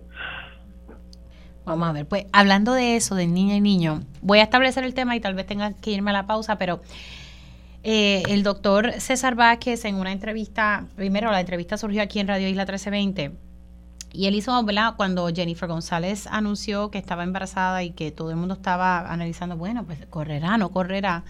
El doctor César Vázquez en, en entrevista en Radio Isla 1320, pues dijo, ¿verdad? Que, que, y hay que ser justos con esto, ¿verdad? Porque él no dijo, una mujer embarazada no puede correr. Lo que dijo pues, que dentro del marco, el contexto, de que pues que ella es una persona que tiene una edad, que, con, que hay unas condiciones que hay que velar porque es un embarazo de alto riesgo. Eh, y pues que no, que si fuera su mujer o su hija, pues le recomendaría, ¿verdad? Eh, en otras palabras, no correr. Obviamente eh, eso generó una reacción de la comisionada residente y de ahí se le hizo una pregunta esta semana a Jennifer González cuando César Vázquez cuestionó si era una republicana, si era republicana y si era de verdad eh, conservadora. Luego de esas expresiones, eh, porque Jennifer González dijo, y déjenme aquí buscar la, el término correcto, ¿qué tú puedes esperar de alguien como ese señor que piensa que una mujer embarazada no puede trabajar cuando tú tienes esa mentalidad chiquita como esa? cita exacta de Jennifer González. Yo le puse ese sonido al, al doctor César Vázquez y él se defiende, él dice que, que ella falta a la verdad, que él no dijo de que ella no podía aspirar. Y él me dice, busquen la grabación, busquen la grabación. Reiteró que ella está distorsionando esto, que es una republicana light, que también le falta la verdad. También dijo lo siguiente, y con esto me voy a la pausa y esto es una cita directa, se monta en el embarazo para venderse como víctima. Así que esto también ha, sido eje de debate. Eh, voy a una pausa y, hablamos un poquito sobre esto para entonces después entrar en, temas, energéticos porque AES está fuera de servicio y ya hay issues de falta de luz para variar. Regresamos en breve. Dígame la verdad, las entrevistas más importantes de la noticia están aquí. Mantente conectado y recuerda sintonizar al mediodía, tiempo igual, en Radio Isla 1320 y Radio Isla.tv. Conéctate a radioisla.tv para ver las reacciones de las entrevistas en vivo. En vivo. Esto es Dígame la verdad con Mili y ya estamos de regreso aquí en Dígame la Verdad por Radio Isla 1320. Les saluda Mili Méndez. Estoy con mi panel de periodistas integrado por Roby Cortés y Yanira Hernández sobre el tema de mm, que se me olvidó que Yanira no, no, no opinó en torno al gender reveal que surgió el mismo día que el gobernador anunció su, ¿verdad? Que, que va a ir a la reelección. Yanira, disculpa. Mira, Mili, la, verdad que... No te rías. ¿Qué se puede decir? O sea, Jennifer es una, Jennifer y su equipo, vamos, eh, son unos zorros viejos en la política, aquí no hay nada que sea improvisado, no hay... Eso no fue un ups, eso no fue un ups. No, por el amor de Dios, el que se crea que, que eso fue un ups no sabe, no, no, no conoce eh, la trayectoria de Jennifer y de su equipo. Estas cosas no suceden por casualidad. Eh, y, y, no estoy diciendo que esté mal, bueno, son las estrategias que su equipo decidió utilizar. Ella está utilizando el embarazo para, para su favor en, el, en, en la campaña. Si es bueno o es malo, allá juzgue usted, eh, pero de que, de que está utilizando la coyuntura para sacarle provecho, pues por favor, claro que sí. Eh, si está bien o está mal, pues vaya usted a juzgarla si, le, si la quiere juzgar. Eh, es su realidad y ella tiene que jugar con esa realidad. Ella decidió correr en este momento y su realidad es que está embarazada, pues tiene que sacarle partido a esa realidad que tiene de frente. Si la realidad fuera que, que qué sé yo, que, que no quiero decir nada para no para que no se malinterprete, pero la realidad que sea, uno tiene que jugar con lo que tiene de frente y eso le tiene que sacar partido y le tiene que sacar punta. Y eso es lo que ella está haciendo en este momento. Lo que me lleva también a plantear que el doctor tampoco está muy lejos de la verdad. Lamentablemente, me, o sea, lamentablemente quiero decir, no, no, yo no coincido con muchas cosas eh, con el señor, con el doctor César Vázquez, pero en este tema tengo que decir que no está tan fuera del hoyo. Eh, Jennifer está sacándole partido con todo el derecho que tiene al, al, al embarazo, que es su realidad. Ella no puede eh, eliminar eso de su panorama y lo que está es utilizándolo de manera positiva para su campaña. Si eso es bueno o es malo, que el, elector lo, lo juzgue. Ahora, yo te voy a decir una cosa, y tú lo sabes, Mini, porque tú estuviste embarazada y trabajaste. Hasta el eh, último día. Mientras, mientras estuviste embarazada. Y yo he, estado embarazada tres veces y las tres veces he trabajado eh, hasta el último día. El, los, mis tres embarazos fueron embarazos normales, entre comillas, porque pues eh, no es una situación ideal. Eh, pero, pero la realidad es que es bien difícil trabajar mientras uno está embarazada. Eh, no es que no se pueda, no es que es un impedimento, no es una enfermedad, pero no es algo fácil. Y no es algo fácil en un embarazo normal y no me digas tú en un embarazo de alto riesgo, donde muy probablemente si, como ella ha dicho, ya los doctores le han anticipado que es un embarazo de alto riesgo, un embarazo de gemelos, hay una posibilidad alta de que a ella la tengan que acostar por una cantidad de tiempo.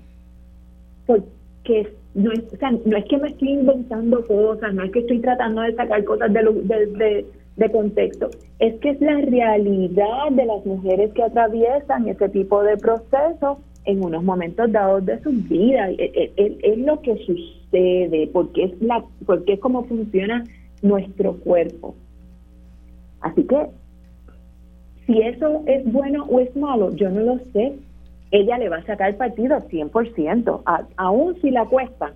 Ella, ella decidió que va a correr, pues ella le va a sacar partido y ella va a buscar la manera de mantenerse activa aún cuando no pueda estar caminando como caminaría cualquier otro candidato. si eso la va a ayudar, si eso la va a ayudar o no, yo no sé, pero es su realidad y ella lo va a utilizar a su favor. Sí y cada cual que juzgue. Sí, bueno, y ahí veremos, ¿verdad? Eh, mientras vaya corriendo todo, eh, veremos a ver cómo, tras, cómo trasciende. La realidad es que una mujer que está embarazada, sí, sí puede trabajar y puede eh, hacer de todo un poco. Obviamente, cada caso es distinto, cada cuerpo de cada mujer es distinto.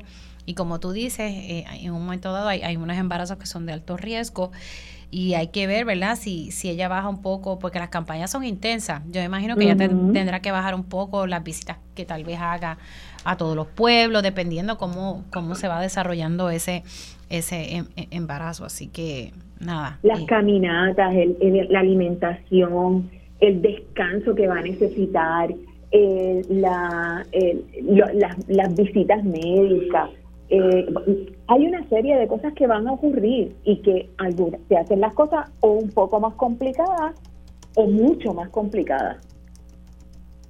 Sí, no, no, hay que tener, ¿verdad? Hay, hay embarazos y hay embarazos. Vamos a ver cómo, cómo trasciende este. Quiero aprovechar y, tocar el tema energético. Les voy a poner un sonido, déjame buscarlo que lo tengo aquí en el celular.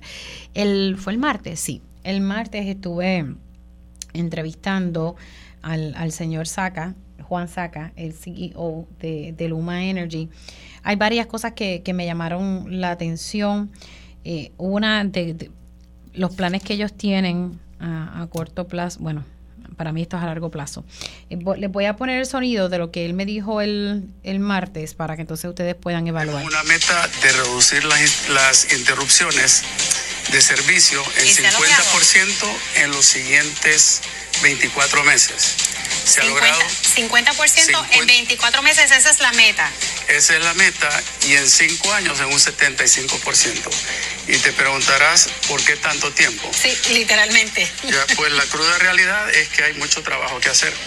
Eh, un ejemplo es la vegetación, que es más del 50% de las interrupciones Va a tomar tres años despejar 16 mil millas de vegetación. Y cuando digo despejar, quiere decir despejar, no es podar. Claro, estamos hablando de 16 mil. 16 mil millas. 16 mil millas es como ir alrededor del mundo tres cuartas partes. Se habla siempre, y no sé si esta, esta cifra es la correcta, de sobre 30 mil millas que tiene el sistema de distribución y transmisión. Eh, estamos hablando entonces aquí en tres años, 16 eh, mil millas. 16 mil millas eh, que incluye transmisión y distribución. ¿No le parece poco en comparación Con, el total de las millas que se tiene? Estamos hablando de 16 mil en tres años. Sí, correcto. O sea que para poder cumplir con y despejar, ¿verdad? No es podar, como usted acaba de decir, despejar las líneas, va a tomar entonces un poquito más de tres años, la totalidad. Sin duda, 100%. Ya hemos despejado 3.300 millas, que es el equivalente a 33 Puerto Ricos, digamos. Tomará más de tres años despejar, o sea, no es podar, pero despejar es sacar esa vegetación que están en las líneas, ¿verdad? Eh, a, veces juegan un poco con, esto de las palabras, pero despejar no es otra cosa que sacar esa vegetación que están en esas líneas. A mí me llamó la atención dos cosas. 50%, la meta es reducir 50% de las interrupciones en dos años, en 5,75%. Y entonces eh, solamente se han podido despejar 3.300 millas y en tres años van a ser 16.000 millas. El sistema tiene 32.000 millas y hay que quitarle dos o tres mil millas del sistema soterrado. Vamos a decir que tiene 29 mil millas. Eh, como quiera, eh, esto va a tomar mucho tiempo. Eh, he hablado con distintas figuras sobre esto y, y muchos dicen, bueno, Mili, pero es que el humano llegó ayer. Llegó en el 2021, pero sí hubo un año de transición que se supone que ya ellos tuviesen una idea clara. Hasta la misma comisionada residente eh, tú, reaccionó a este sonido que también subía a mis redes sociales y ella dijo que no se, podía, no se podía esperar tanto tiempo. La realidad que es que yo digo, wow, eso es mucho tiempo. Es que es peor que eso, Mili. Cuando él habla de que van a despejar 16 millas en tres años, ¿tú te crees? Estamos hablando de vegetación. Yo corto el patio, la grama del patio de mi casa cada 21 o 30 días. Pero si el señor viene y pasa la grama hoy, en dos semanas, la grama ha crecido prácticamente la mitad de lo que usualmente yo voy y paso de nuevo. O sea que esto no es algo que tú puedes hacer hoy y no tienes que volver a pasar en un año o ni en dos y mucho menos en tres. O sea, no me tiene ningún sentido. Además, tú estás hablando de despejar, no de eliminar. ¿Tú sabes cuántos árboles nosotros tenemos, árboles y vegetación, tenemos sembrados justo debajo de las líneas? O sea, no, es que no, es que no, no entiendo cómo no miran las implicaciones de lo que dicen. Despejar 16 millas en tres años es decir nada porque van, es que, es que después que despejen, en menos de seis meses tienen que volver a venir a despejar el mismo sitio que ya limpiaron. Exacto, sí. Y esto se está haciendo con fondos federales, importante este detalle. Es más, eh, antes de, Roby, no me he olvidado de ti, si no me lo acuerdas. Es que a mí me parece que estos son, yo traté de, de dividir por partes un poco la, la, la entrevista, eh, porque pues tuve bastante tiempo, pues, ¿verdad? Eh, en comparación con el tiempo que le dan en televisión a uno, pues fue bastante. Escuchen, déjame ver si logro ponerlo por aquí, porque me llamó la atención. Yo, yo a veces me digo, Dios mío, ¿qué haríamos nosotros si los fondos federales no, no estarían aquí? Esto no es solamente Luma haciendo los planes de trabajo. Nosotros vamos a FEMA y con FEMA y su eh, personal técnico eh, entre ambos llegamos a un acuerdo de exactamente qué es lo que se va a hacer. Claro, dependen de esos fondos de FEMA y FEMA tiene que dar esa autorización, señor Saca. Tienen que dar no solamente la autorización, sino que ellos revisan en detalle qué es lo que vamos a hacer. O sea que si esos fondos federales no estuviesen, yo no sé cómo estaría entonces el sistema eléctrico en este momento. Eh, perdón la expresión, pero estaríamos fritos. O sea, en realidad acá el tema de la vegetación es serio y lo vamos a resolver. Este proyecto, que es de tres años, es un proyecto eh, de despejar, no es el tema de mantenimiento. El mantenimiento es aparte, que también lo vamos a hacer. ahí contesta un poco tu pregunta, eh, Yanira. Lo que tú estabas diciendo, que sí, tú quitas aquí, pero para mantener todo eso despejado, eso es otro dinero. Ya no sé, me, voy a mudar mañana. No. Mira, Robbie, voy contigo en el próximo segmento sobre, sobre este tema. Es que quería poner esos sonidos, me parece, ¿verdad? Y, como, como él lo dice, estaríamos fritos. Y eso sin costar el mantenimiento, de mantener despejadas esa, esas líneas. Hacemos una pausa, regreso con mi panel de periodistas. Dígame la verdad, las entrevistas más importantes de la noticia están aquí. Mantente conectado y recuerda sintonizar al mediodía, tiempo igual, en Radio Isla 1320 y Radio Isla.tv. Conéctate a radioisla.tv para ver las reacciones de las entrevistas en vivo. En vivo. Esto es Dígame la verdad con Mili Y estamos de regreso aquí en Dígame la verdad por Radio Isla 1320. Estoy con mi panel de periodistas integrado por Yanira Hernández y Roby Cortés. Estábamos sobre, hablando sobre el tema energético y lo que había dicho el, señor eh, Saca, eh, Juan Saca. Y te lo dejo ahí, eh, Roby. Mira, eh, yo creo que estamos ante un asunto sumamente complejo, pero estamos ante un Luma que lleva ya dos años y pico aquí, eh, que estuvo un año en cierto modo pues haciendo trabajo, pero o sea, yo creo que aquí vemos la, la situación que, que yo creo que muchas veces eh, pues Lautier eh, denunciaba el hecho de que, de que hay muy pocos empleados en Luma y que esta, esta operación es demasiado de grande para pues, la, reconstrucción del sistema eléctrico. Es, demasiado grande para, para lo que está ahora mismo en la calle. O sea, aquí yo no, no voy a menospreciar el trabajo que están haciendo los empleados de Luma porque estoy claro y sé que los sé que están haciendo un trabajo, su trabajo. Yo el año hace un año tuve la oportunidad de ir al área donde en, en Levitown, donde están en, en, Palo Seco, donde están realizando los entrenamientos de, de, de, los, de las personas que bregan con las líneas y eso, y, sé que hay, hay un esfuerzo al respecto, pero no es suficiente. Estamos hablando de Puerto Rico, la isla tropical, donde los árboles literalmente crecen muchísimo por cada mes o sea, el caso de Yanira habla de la grama, a mí me pasa. en, Utuado, literalmente, todos los meses hay que pasar la grama y hay que entonces estar llevando eh, igualmente en, otros lugares, pero que la cuestión de, la poda es algo muy grande, muy complejo y que hay que darle seguimiento. Yo estoy no estoy claro, pero había escuchado muchas veces a, a Jaramillo hablar de que había una división de poda en energía eléctrica que así que se encargaba de mantener las líneas limpias.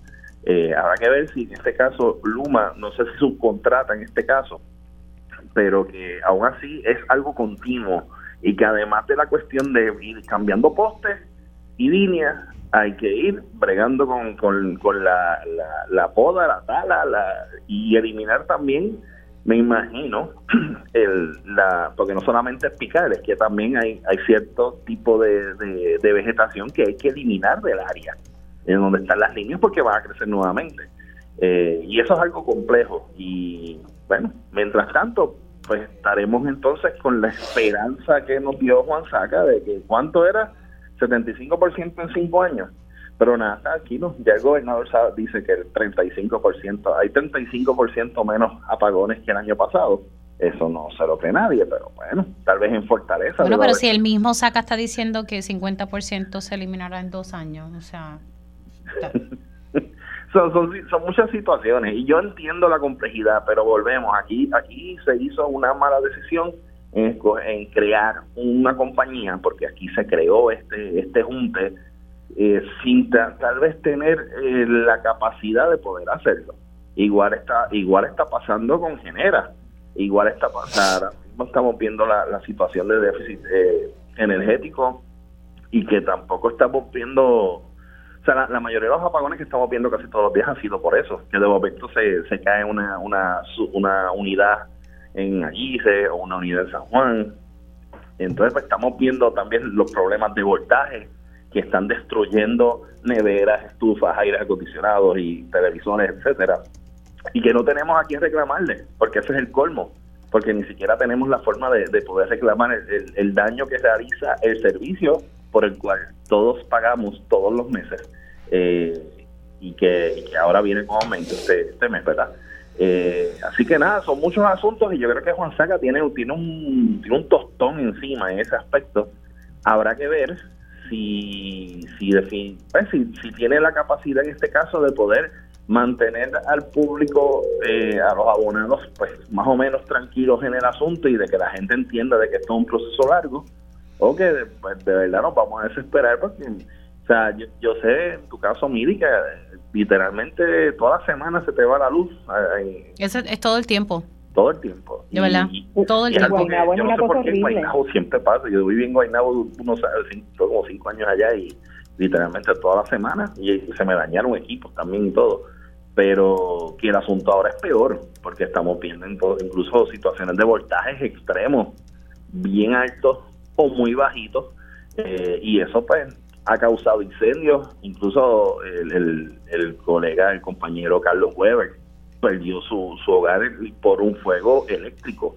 Eh, y en esa misma línea han habido un montón de casas que no hemos visto de los pasados años. Yo creo que, pues, que aunque falta todo para la cuestión de la poda, yo creo que eso no debe ser tampoco excusa para, para seguir ofreciendo un servicio pobre, pobre perdón, en el sentido de que hay, hay otros asuntos que también tienen que atender con mucha premura para que el servicio sea estable y que podamos tener una energía que, pues, como la merecemos porque se está pagando. Aquí no aquí no es cuestión de que estamos cogiendo fiado, aquí se está pagando y caro que se está pagando. Bueno, vamos a, antes que se acabe el programa, quiero tocar, porque lo toqué antes de, de ir con ustedes, a las 10 y 55, dialogaba con el legislador municipal de Proyecto Dignidad en Ponce, el licenciado José Alberto Hernández, y él pues me, decía que le levantaba mucha suspicacia eh, el hecho de que el alcalde de ayer para hoy se situó a la legislatura municipal para hoy porque se va a ver una se, va, se va a hacer una enmienda a la ordenanza sobre el orden de sucesión en el municipio autónomo de Ponce y el orden sería el, siguiente. Eh, sería que en caso de que el alcalde no esté en sus funciones, lo va a sustituir el vicealcalde o vicealcaldesa. En este momento e, ese, ese puesto es ocupado por la señora Marlese Cifre. De ella no estar disponible, algo pasase, pues sería el secretario municipal, que ese cargo ahora mismo lo tiene Edgar Avilés.